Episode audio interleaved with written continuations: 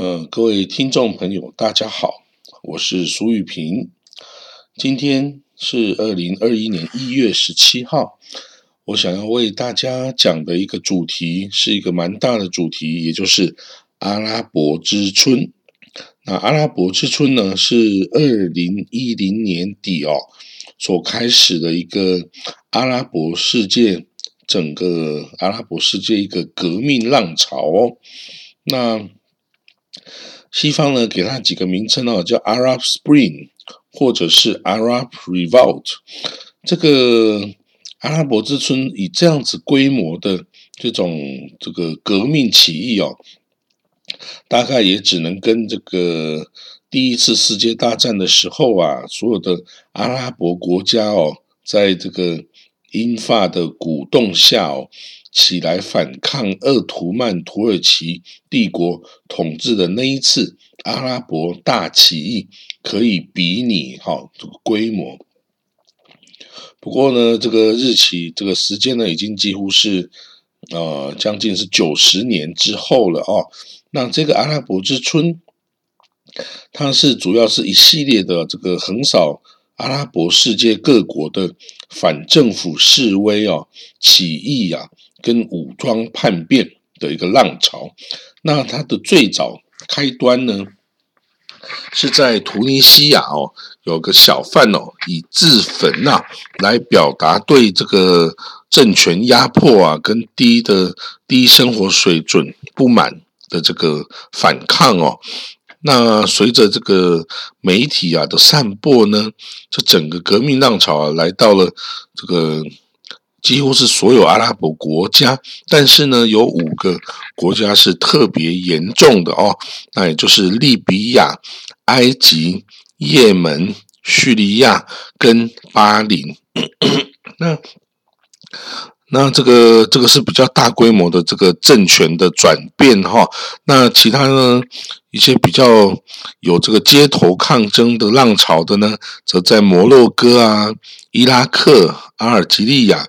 伊朗、黎巴嫩、约旦、科威特、阿曼和苏丹等等也有发生。那至于一些更小规模的示威哦，则在吉布地、毛里塔尼亚、巴勒斯坦、沙地阿拉伯、摩洛哥、摩洛哥站的那个西撒哈拉等等地方哦，有发生哦。那由于这个二零一零年啊开始啊，这个社群媒体已经是一个非常方便的联系的管道哈，所以它常常能够在非常短的时间内啊，鼓动了非常多的人数，等于是快闪的方式啊，去去去进行了反政府的示威啊，所以呢，各国政府也非常知道啊，要如何应对啊，也就是呢，借由阻挡这个社群媒体啊或。监控啊，社群媒体的方式来阻止这个反政府示威跟这个抗争资讯的传播啊。那甚至呢，在这个示威反政府示威已经发动的当下哦，政府会切断这个这个网络啊，或整个切断整个国家对外网络或内部网络的方式啊，或是阻挡这个。这个脸书啊、Instagram 啊、这个 Twitter 啊等等社群媒体，以这样的方式来遏制这个这个示威游行的进行哦。那当然呢，到后来已经是这个武装武装革命啊、叛变的状态之下呢，那这种方式就就比较没有效果了哈。那从 二零一二年开始啊，有这个革命的浪潮啊，已经这个散播到 几个国家去哦。那当然，这些国家原先就都有它本身存在的问题哈。那这个阿拉伯之春只是一个导火索哦，让它整个问题全部的爆发哈。那当然呢，我们看到了阿拉伯国家哈，不是说每个国家都有很多的石油哦的财富哈。那据研究呢，这个有石油、这个丰富石油蕴藏的国家哈，它比较容易可以用金钱的手段哦来压制这个压制民众起来这个抗争的这个风潮哦。那这些没有石油财富的国家呢，就容易被政权改变哈，被政变啊，被这个所打败。那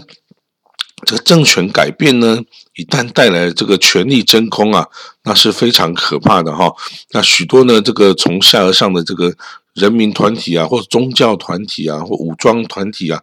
这个被人们相信呢，它可以解决原来的这个独裁政府的贪污腐败啊，然后可以协助人民。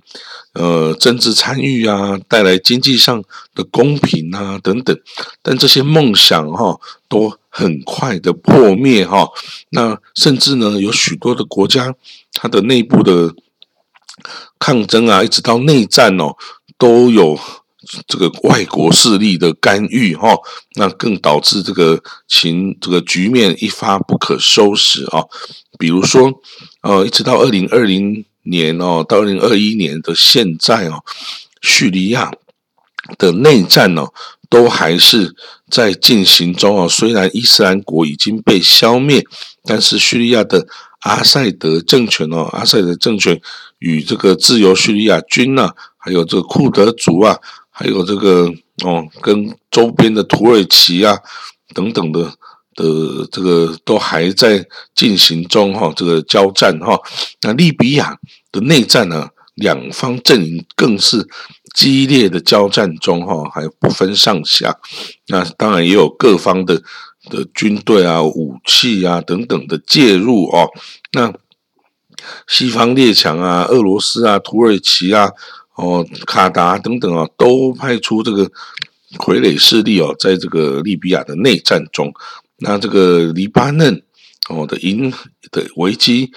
是从上次这个港口这个硝酸铵的大爆炸之后，我们就看出这个黎巴嫩其实已经是一个 fail state 哈，已经是根本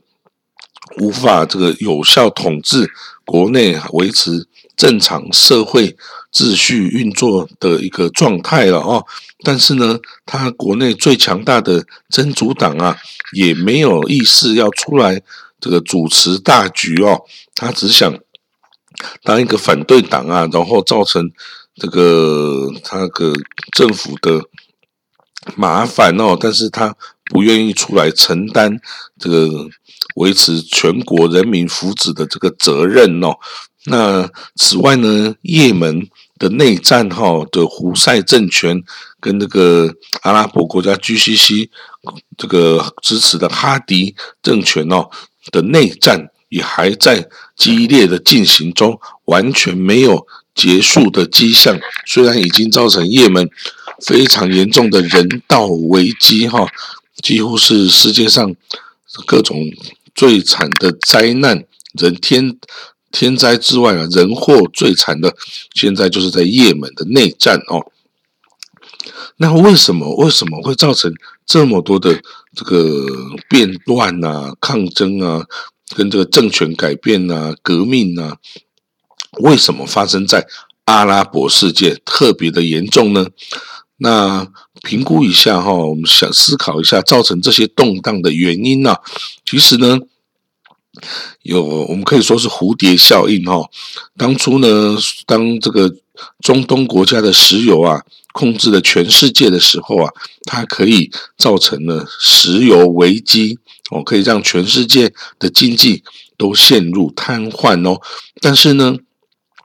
现在美国的页岩油开采的技术哦已经成熟，而且它页岩油页岩气已经大量的。开采出来，不但可以供应美国的需求啊，还可以大量的出口哦。所以现在美国甚至已经成为这个石油生产国最大出口量的国家哦，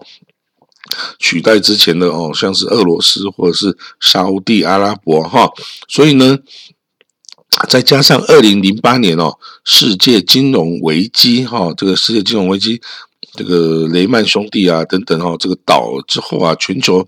景气哦，曾经有一度大衰退哦。那这样经济的衰退呢，对于石化原料的需求啊，就大为下降。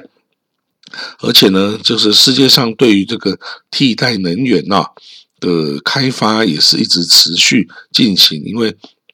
石化原料毕竟是有限制啊，它不会是永久这个一直再生的哈，所以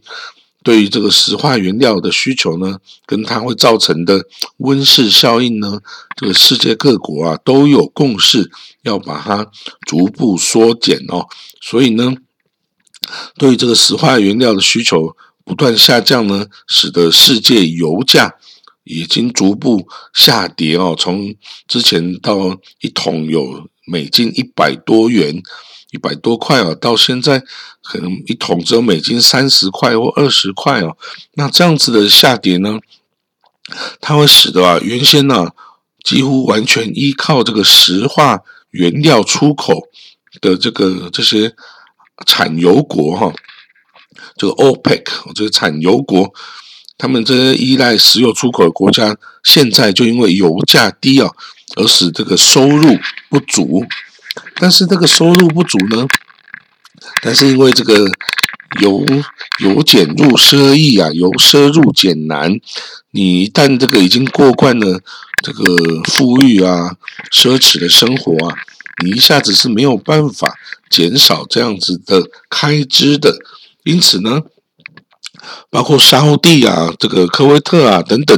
这些国家哈，都产生了经济衰退哦，这个失业率居高不下哦，而且这个过去的这些财富，过去积累的财富啊、油源呐等等啊。都已经下降到一个很可怕的地方，甚至连这些油国哈产油国都在发行外债，希望募资哈。所以呢，这是一个很可怕的一个现象，也导致了这些国家的人民呢，哦，因为政因为不满政府的作为啊，而纷纷起来这个造反哦。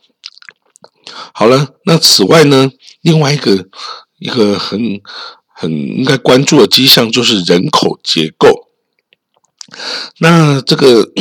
阿拉伯世界哈，大家知道，主要是伊斯兰伊斯兰的世界哈，他们穆斯林呢，基本上是世界上这个出生率最高的一个社群哦。他们基本上是没有所谓的避孕这件事啊，也也没有所谓的什么女权主义哈这些事情，所以呢。他们人口啊，一直是是呈现一直快速增长的趋势。从一九六零年到西元两千年，哦，这个四十年的时间哦，阿拉伯世界的人口啊，从七千五百万哦，一千西元一九六零年七千五百万，增加到两千年的三亿人口哦。总共增加了四倍之多哈，那这样子人口爆炸式的增长呢，加上这人口结构中有大量受过一定教育哦，甚至是高高水准教育的这个，对于呃现今的网络科技啊都非常熟悉，但是对于他这个现状不满，因为他很难有这个工作的机会啊，所以常常处于失业状态的这些年轻人呢，就会对这个世界啊产生了非常的不满哦。那很容易就造成了大规模的动荡哦。那在这个阿拉伯之春哦，整个下来之后啊，到了二零一六年底哦，这个联合国啊。这个西亚经济社会委员会曾经发表一个报告啊，指阿拉伯之春仅仅从二零一一年到二零一六年这个五年间哦，就已经为这个这些西亚中东地区啊带来了高达六千一百四十亿美金的经济损失哦。大家可以看到，这个经济损失跟这个这个简直是太巨大了。这个如果拿这个钱直接分给这些所有的人哦，你甚至你看三亿人口分六千亿美金呢，你一个人可以分到两千块美金呢，一个人可以分到两千块美金。好了，那我们来讲一下呢，当初整个是从这个突尼西亚开始的革命哦，那突尼西亚开始的革命呢，已经造成他的呃总这个独裁者哦，当时的总统本阿里就是 Zain al Abidin Ben Ali。这个倒台哦，然后逃往阿拉沙地、阿拉伯。那之后的这个图图图尼西亚政府呢，有经过这个选举哦，而选出新的总总统跟内阁。所以呢，突尼西亚可以说是阿拉伯之春呢，最早开始也最先顺利结束，然后获得完美成果的一个国家哈。那第二个呢是埃及。埃及呢，一开始也是，呃，有统治了几乎三十年的这个独裁者啊，穆巴拉克总统啊。那穆巴拉克是接接那个沙达特哦，沙达特又是接纳瑟哦，这是从六七十年代这个阿拉伯这个复兴运动开始的这个一体系下来的军事强人哦。那这个穆巴拉克统治三十年之后啊，不免。也造成了这个贪污腐弊啊，跟这个人民不满呐，所以呢，那个时候的示威浪潮啊，很快就传到从这个突尼西亚传到了埃及，人民呐有数数以万计的抗议者到街上啊去抗议穆巴拉克政府哈，那所以呢，在穆巴拉克政府他最后就宣布。哦，这个他要辞去辞去这个总统的职务啊，并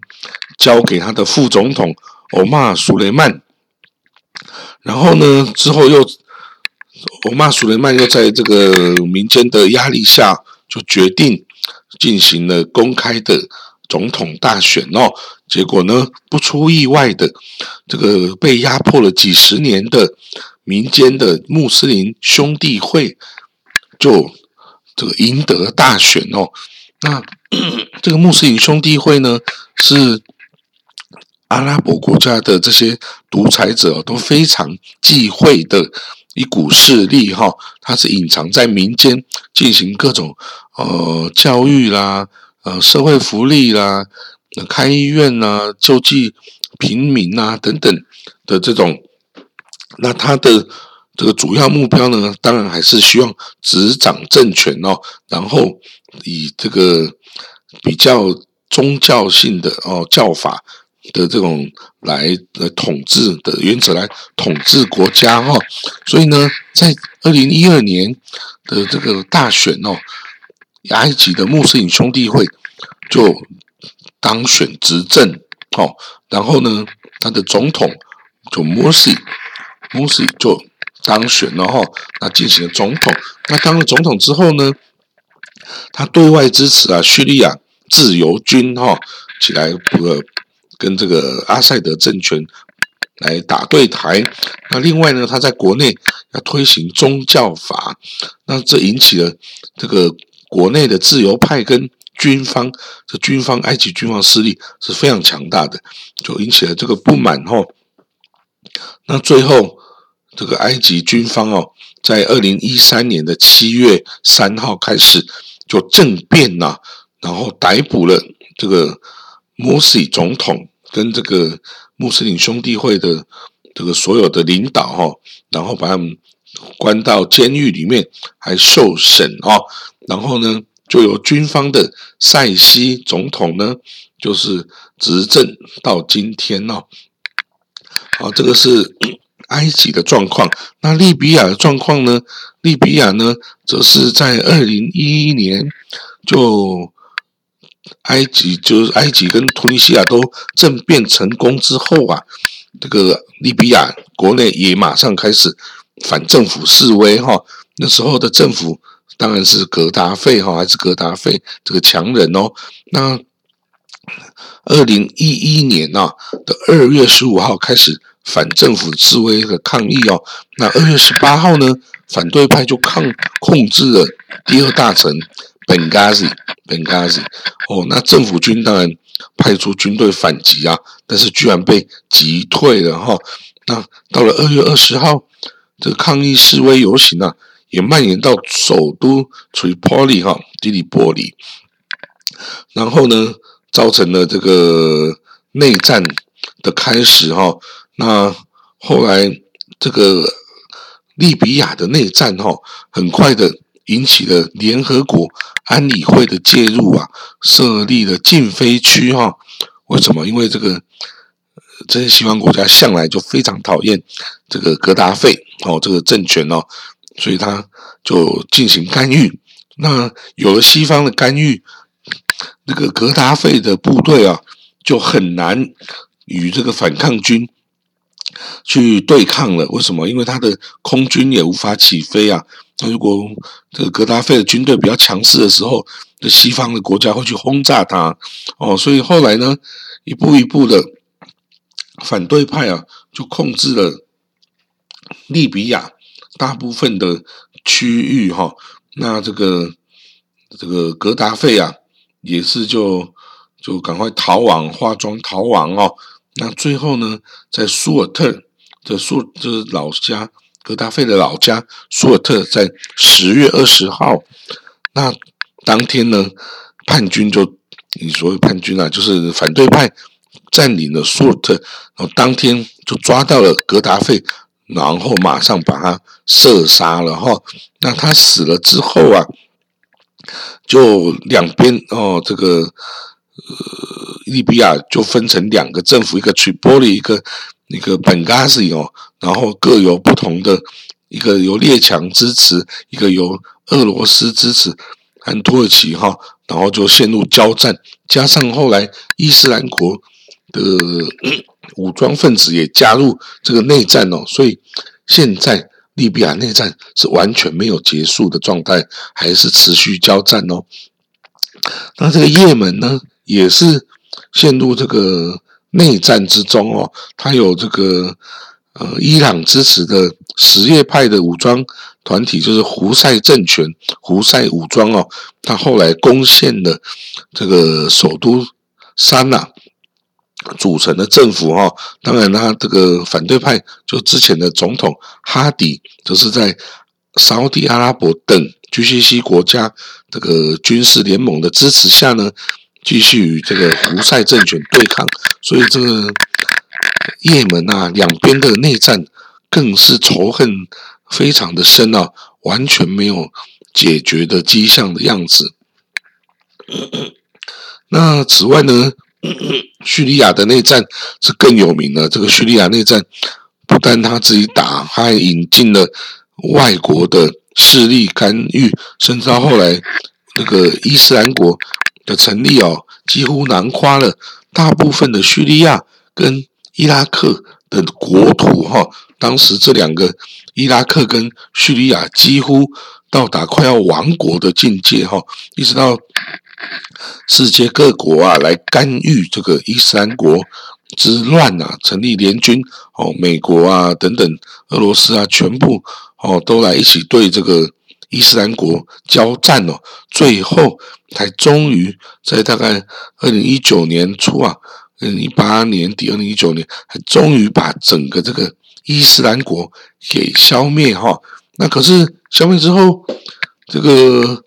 叙利亚自由军啊，就是他的反抗军，仍然是处于跟政府军持续交战的状态哦。还有这个库德族啊，还有北方哦啊土耳其。介入啊，等等哈，加上这个俄罗斯的驻军，加上美国驻军，所以呢，叙利亚还是一个非常混乱的地方哦。好了，那除了这些地方呢，还有很多国家哦，其实都大大小小的示威哦、游行等等哦，这个我们就不一一叙述了。那我们只能说呢，在这个阿拉伯之春呢。嗯，大大小小的这个冲突战争，其实到目前哦，还是没有结束的一个状态哦。那其实这个当初要起来这个。你说叛变啊，还是抗议啦，等等，都是为了追求更好的生活啊。那显然，这个以这种武力的方式啊，并没有方法有效的达到，而且反而让这个国家或整个区域啊，陷入了更加悲惨的境地哦。所以这个也是我们以后要引以为鉴，这个谨慎行事，不可以哦，这个纯粹以武力。来解决这个问题的一个方式哈。好了，那我对阿拉伯之春的介绍就到这里为止哈。嗯，各位是我我的听众到现在啊。也蛮多集的时间哈，我们一起共享很多历史跟时事的这个进展哦。那因为我没办法跟各位听众啊进行什么交流，所以除非呢各位呢来主动来写 email 给我啦，或者是在脸书啊，我有成立一个这个外交官讲中亚与中东这样的一个一个粉丝页啊。那我希望呢，大家可以主动跟我联系，然后呢，给我一些意见哦。哪些主题哦比较有趣，你想听的？哪些我讲的不太对哦，或哪些你觉得会更好，你都可以向我反映哦。那就到这里为止了，谢谢各位。